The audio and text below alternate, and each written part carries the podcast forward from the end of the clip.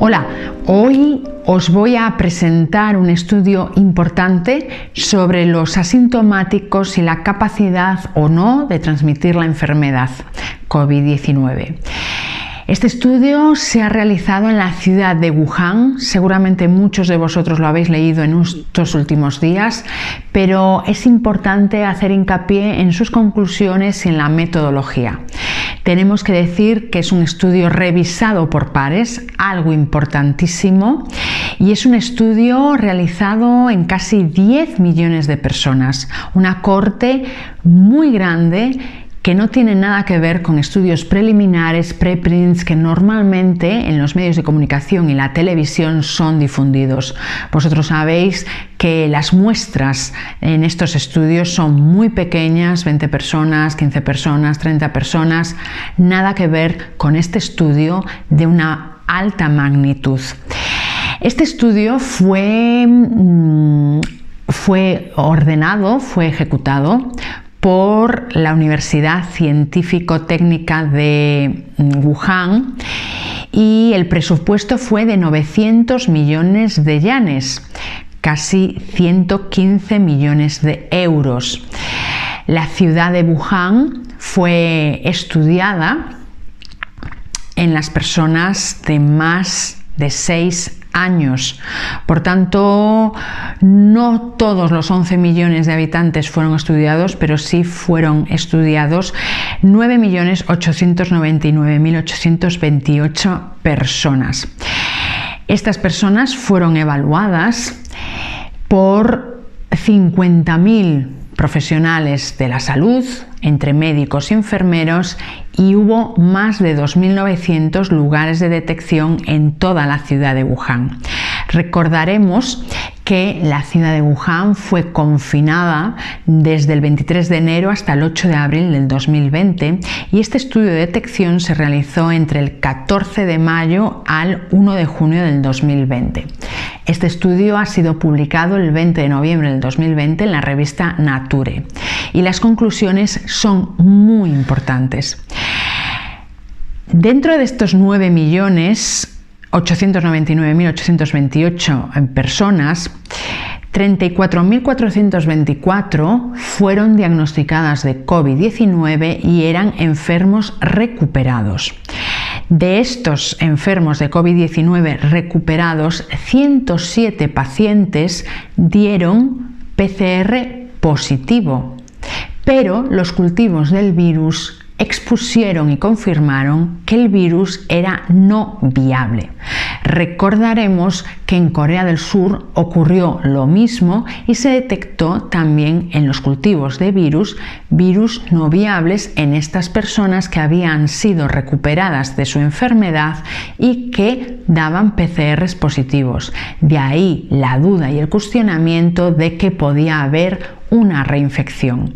Tanto en esa ocasión en Corea del Sur como aquí en Wuhan, el cultivo del virus afirmó y confirmó que eran virus no viables, o sea, sin capacidad de infección o reinfección. Del resto, 9.865.404 no diagnosticados de COVID-19 se confirmaron 300 personas asintomáticas con PCR positivo. Por tanto, se estudiaron estas personas y se estudiaron los contactos cercanos de estas personas, en concreto 1.174 personas como contactos cercanos. Tanto las 300 personas como estos 1.174 fueron aisladas durante dos semanas. Después de estas dos semanas, ninguno de los contactos ni ninguna de estas personas asintomáticas positivas desarrollaron la enfermedad ni ningún tipo de síntomas. No hubo ningún diagnóstico de COVID-19 y dentro de estos contactos no hubo ningún PCR positivo. Todos los contactos después de dos semanas de aislamiento de estas 300 personas asintomáticas positivos, vuelvo a repetir, todos los contactos, 1174, dieron negativo. Por tanto, se confirma que no hubo transmisión de la enfermedad.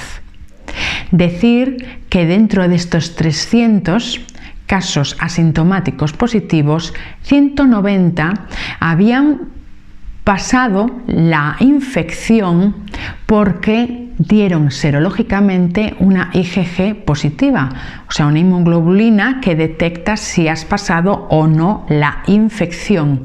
Pues bien, estos personas, estas personas 190, tampoco transmitieron la enfermedad a estos contactos cercanos estudiados que después de dos semanas de aislamiento no dieron positividad en, la prueba de detección.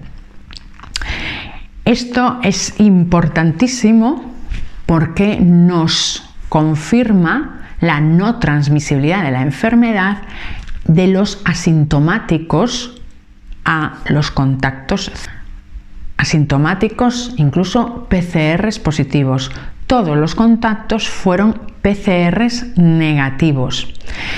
Y las personas que fueron recuperadas de COVID-19 y dieron PCR positivo, no se confirmó una reinfección porque en el cultivo de virus los virus detectados no eran viables, o sea, no tenían capacidad de una nueva infección. Por tanto, este estudio es un dato más que se aporta para confirmar que los asintomáticos realmente no transmiten la enfermedad COVID-19, aunque sean PCR positivo. Recordemos que la OMS ya dijo que no había estudios exhaustivos que se pudiera que pudieran avalar el hecho de que los asintomáticos transmitieran la enfermedad. Este estudio importantísimo, avalado por 20 autores de la Universidad de Ciencia y Tecnología de Wuhan, confirma eso que ya la OMS en el mes de junio ya declaró.